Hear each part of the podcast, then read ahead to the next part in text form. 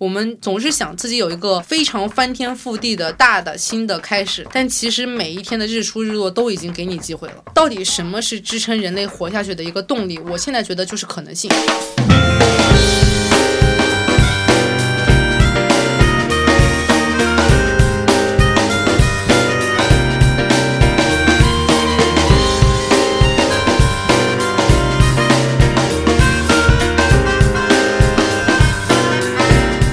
事情是这样子，最近但凡你要拥有一个智能手机，心情都会有一些些的波动。今天是二零二二年四月十五号，我昨天晚上，也就是二零二二年四月十四号，做出了一个人生重大的决定，就是如果你认识我，你应该有听到我之前一直反复强调的一个言论，是说我想三十五岁自我了断，我不想活了。我在昨天晚上正式的宣布，我放弃了这个念头。这其实是最近生活给我带来最大的影响。前段时间播客有一个嘉宾，他当时有发表过一个言论，是说五千年之后谁的基因。在这个地球上，谁就是成功，谁就是这个世界的胜利者。这个观点当时被很多人嗤之以鼻。你凭什么要传下去？你的基因有什么好的？但是我此时此刻非常非常非常认同他。我们都需要好好的活下去，让自己的基因，让自己的想法留在这个世界上。只要有足够多的人和你有同样的想法，大家都能一起存续下去的话，那这种观点、这种基因、这种能量、这种态度就会最终得到胜利。我也很丧，我也知道很多人都很丧，但我觉得大家以一种最基积极的态度活下去，其实是当下最重要、最重要的一件事情。我们都很渺小，而我们的命只有一条，只有活下去，世界才会有改变的希望，我们的人生才会有改变的希望。这期就叫正能量生活指南。我觉得大家不要看不起正能量。第一条，我觉得大家应该少用社交网络。其实我也非常非常沉浸在微博或者其他网络的给我带来的消息里面。我昨天刚去了一趟望京公园，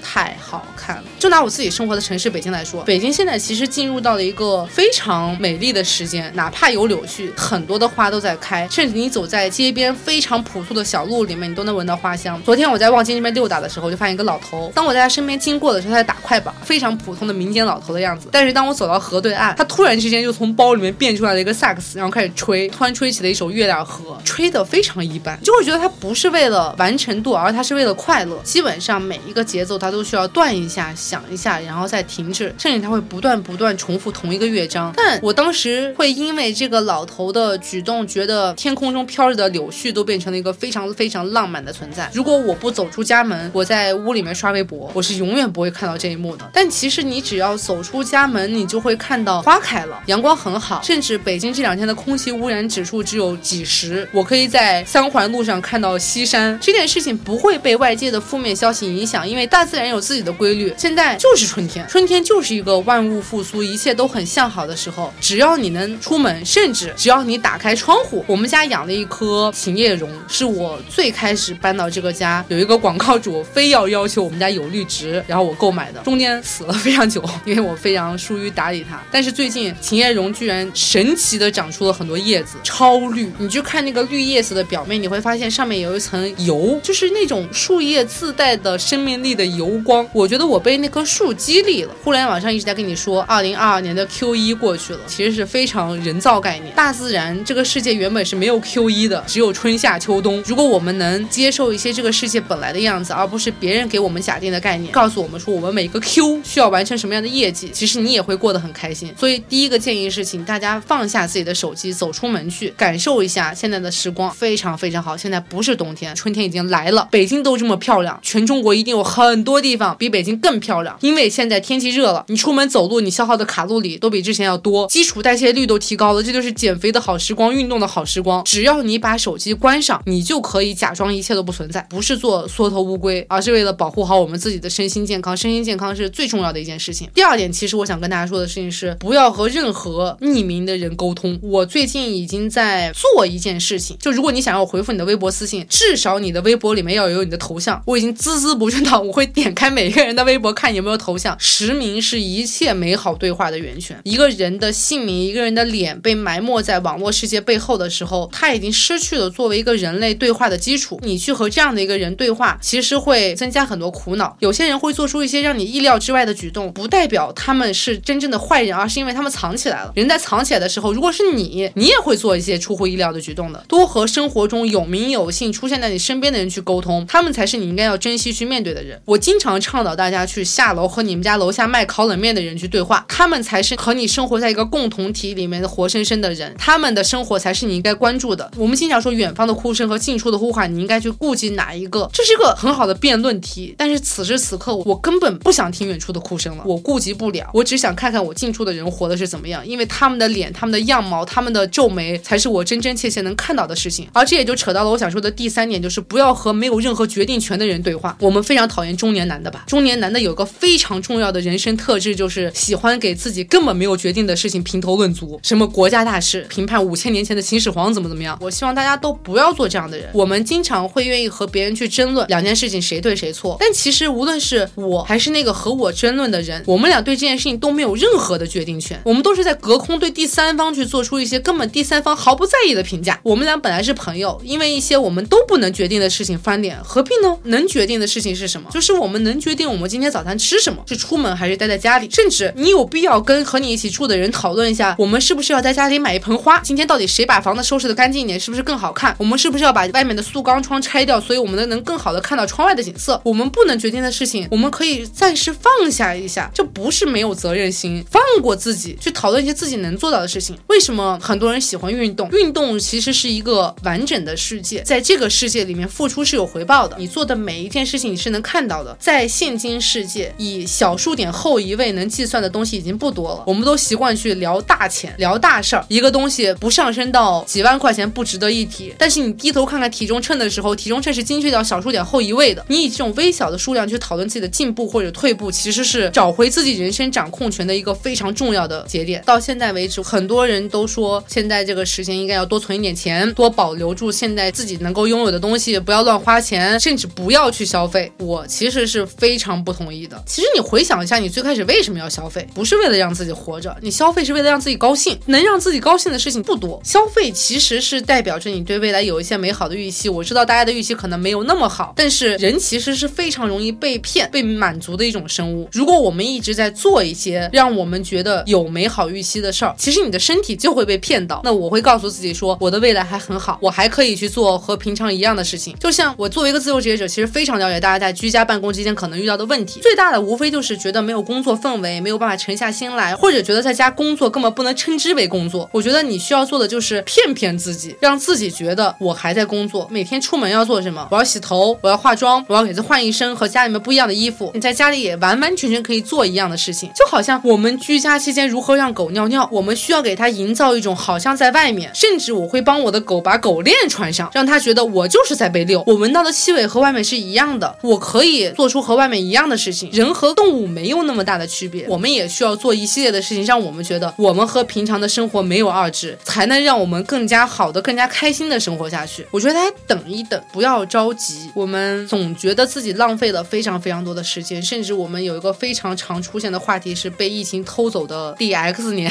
有一个正能量宣传片啊，就是说我们经常会等着我们高考结束以后，我们的生活会变得怎么样？如果疫情结束了，我们要干什么干什么？如果我的孩子几岁了，我就要干什么？就好像我们现在的生活不存在一样，我们一切都是准备阶段，但其实你现在度过的每一分每一秒也是你人生的组成部分。我们没有必要等到那一刻再做自己想做的事情，那现在其实就可以去做了。它可能变得小了一点，或者你总不能只有一件想做的事情吧？你可以把其他所有想做的事情都做了。不能出国旅游，那你是不是可以去个西藏？你不能买一万块钱的衣服，那你是不是可以先花五十块钱买一个汉堡？不要等，因为不知道你会等来什么啊！你的人生其实已经度过了。我们之所以觉得我们的生活被疫情偷走了，是因为我们觉得我们应该要在一个很好的生活里面去生活。你知道，现在大家经常会说：“哎呀，好希望回到有序的、正常的以前的那种生活。”大家放弃这种心态吧，我们永远不可能回到以前的生活。这件事情跟疫情没关系，只要时间往前走，让自己活到正常的样子，其实就挺好的。不要向外期待，因为外界的事情不归你管。到底什么是支撑人类活下去的一个动力？我现在觉得就是可能性。人其实是一个非常非常非常强大的动物，我只需要一点点的信心，一点点的可能性，告诉我说我会好的，那我就能活下去。我只需要一个人告诉我说他可以这样做，我也会相信我也可以这样做。但是我觉得现在的每一个人都好像被网暴了，自动把自己带入了一个网暴受害者。作为一个曾经被网暴过的人，告诉你，你只要把手机关了，真的没有任何一个人能够侵扰到你。我们的可能性，我们的人生现状也不是被微博决定的。你现在打开小红书，你就会发现小红书里面每个人都是一副岁月静好的样子。我们不说他装的或者是真的，至少他还这样子活着，或者他还这样子给你看。一九年的时候，我其实骂过很多次。在微博上还在接广告或者发美图的博主，凭什么你们还能做这样的事？你们有心吗？但是到此时此刻，我还是会刷到一些这样的人。无论大家吵架吵成怎么样，他发出来的九宫格依然是阳光、流水、小猫、自己的美照、新买的衣服、新拆的包裹。到今天为止，我甚至有一些感谢这些人。首先，我愿意以善意去对待他们，相信他们这么做的原因，第一是为了支撑自己的生活，第二他至少愿意给大家一种可能性。我觉得这件事情是一个积极力量，而不是消极力量。我们现在应该无比的期待身边的朋友或者你认识的某一个人过得好。此时此刻，应该是大家把嫉妒情绪缩减到最少最少的时候。只要有一个人过得很好，我们应该谢谢他，我们应该开心，因为他代表着说，哪怕你觉得世界很糟糕，但是他可以，为什么你不可以？然后我们来说一些特别实际的东西。我最近一直在填补冰箱，基本上我就是按照自己的喜好买，保质期对我来说已经不重要了。我在网上购买了喜之郎果冻，我在家里我不吃普通拉面，我要吃拉面说。给大家分享一个让大大家更开心的事情，就是大家在每日优先下单的时候，有两种番茄，一种叫做高原什么番茄，一种叫做贡港番茄，都不太贵，相差价格可能只有一两块。我建议大家都买回来，然后你就会发现你更喜欢哪一个番茄。这种事情就会让你重新找回一种对生活的掌控感，甚至有一种自己在挑挑拣拣的感觉。我生活中的很多无力感来源于我在被别人挑选，但是当我意识到我也有挑选的权利的时候，我很开心，哪怕挑选的对象是一个蔬菜。我建议大家买一些昂贵的冷冻食品，台湾猪肉尝、进口意大利面酱。我之前问过我一个朋友，他为什么开餐厅？因为食物是全人类里面唯一能够达到平等的东西，食物的差价相对非常非常的少，而它的品质相差的也不大，所以他觉得餐厅是一个全人类，无论你的财富什么，你的地位怎么样，你都必须要坐在同一个地方享受差不多的食物的东西。当然，这句话的正确性或者准确性存疑，但以现在的物价差距，食物确实是你可以稍微跳一跳就能买到很好东西的品类。还有一个我最近一直在在做的事情，就是我在冰箱上面贴了三张大纸，把我拥有的所有食物的品名和保质期都罗列下来，吃一个画一个。我生活现在没有什么代办清单，就因为根本没有事儿干。但是你画掉食物列表的时候，就是有种完成代办清单的感觉，就很快乐。千言万语逃不开一个掌控感，甚至我觉得这个时候我应该喝一些贵一些的瓶装水，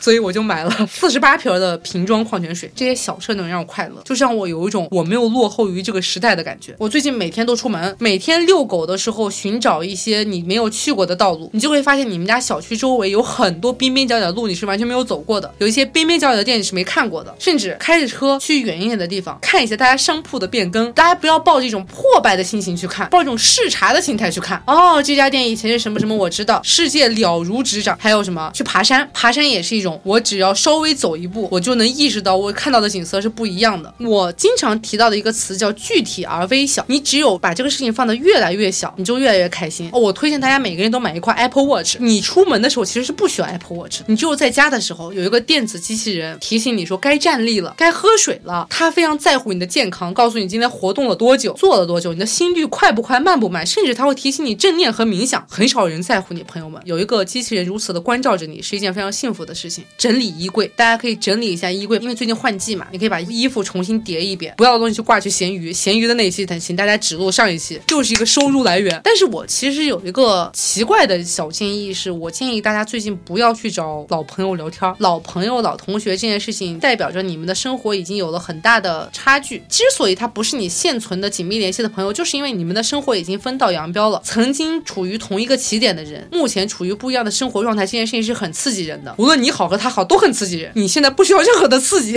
你就需要平静。就我本人，反正是给自己搭一个安乐屋，让自己在自己自己的封闭空间里面过得非常好。所以归根到底，我觉得大家现在是这样子的：制定好自己的每日行程，请在每日行程里面保留出门这一项，多走一走家附近的你不知道的小路。第二个，不要在网上跟别人吵架，少用社交网络，多和身边亲近的、熟悉的，特别是最近熟悉的人聊聊天，不要讨论自己没有决定权的事情，把所有的精力用来打造自己的安乐窝，让自己的家变成最舒适的地方，然后多做一些具体微小的、卓有成效的事情，包括擦桌子、整理衣柜。我觉得大家可以现在放弃效率，放弃世界给你制定的标准，没有任何一个时刻比现在更适合制定自己的一套标准。之前其实大家都在抱怨说，我们觉得我们的生活被其他人牵着鼻子走，但此时此刻没有人顾得了你，你终于可以做任何自己想做的事情。如果这个时候你还要把之前的那一套成功学的标准 Q 一，我今天赚了多少钱，我升没升职来套在自己的生活上，我觉得反而是一个人类最大的悲哀吧。原来的那一套标准都已经不复存在了。你，你还把它带过来到自己的壳上。大家可以学一件事情，你知道网上有很多那种生活小妙招吧？比如说我最近学的一个就是，你把番茄冻到冰箱里面，冻成冰块，拿出来稍微拿水泡一泡，你就可以把整个番茄的皮剥掉，拥有一个无皮番茄。我最近还在网上看别人如何水培大葱，大葱如何长出来一节新的，你可以从一小节大葱变成一长节大葱。还有之前我可能只会打蝴蝶结，我现在会打兔耳朵结。前段时间我不是去学滑翔伞了，然后我们滑翔伞的基地就是在一片农田里面。三月份是一个播种的好季节，所有人都在播种、插秧、给稻田施肥，然后期待一个好收成。他们难道不是活生生的人吗？我觉得，特别是像我们所谓的年轻人、都市人，反而是这个世界上最局限的一群人。就好像我们觉得大城市的生活就是一切，我们的生活被严重的影响到了，这个世界好像要停滞了。但其实不是的，很多人还在按照大自然的节律活着，很多人还在维持着自己非常朴素的生活，然后并且坚持着这种生活往往前走。你说他们的生活没有被影响吗？我相信他们的生活一定被影响了。但是有的时候，这种日复一日的坚持，才是维持生活稳定的一个最基本的要素。不要高估现在任何的困难，也不要低估自己的能力。带着你自己一直相信的东西，你自己坚信东西存在的意义，不是为了说服别人，而是为了支持自己。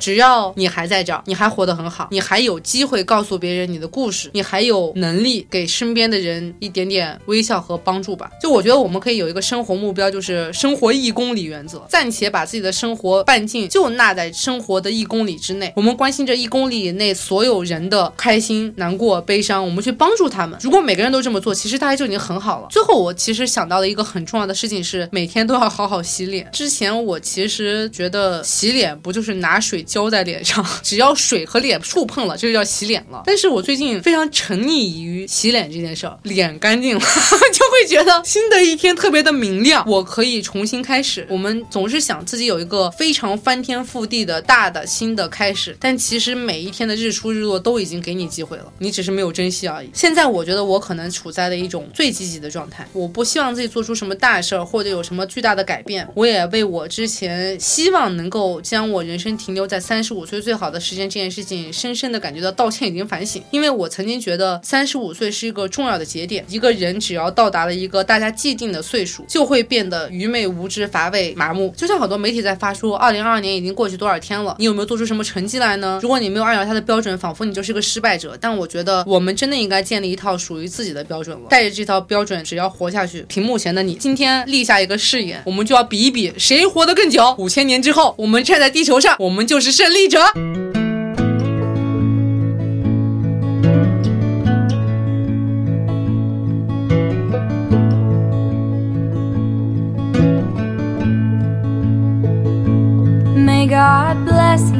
Keep you always.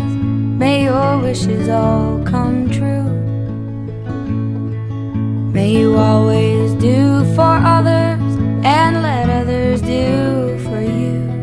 And may you build a ladder to the stars and climb on every rung. And may you stay forever young. May you stay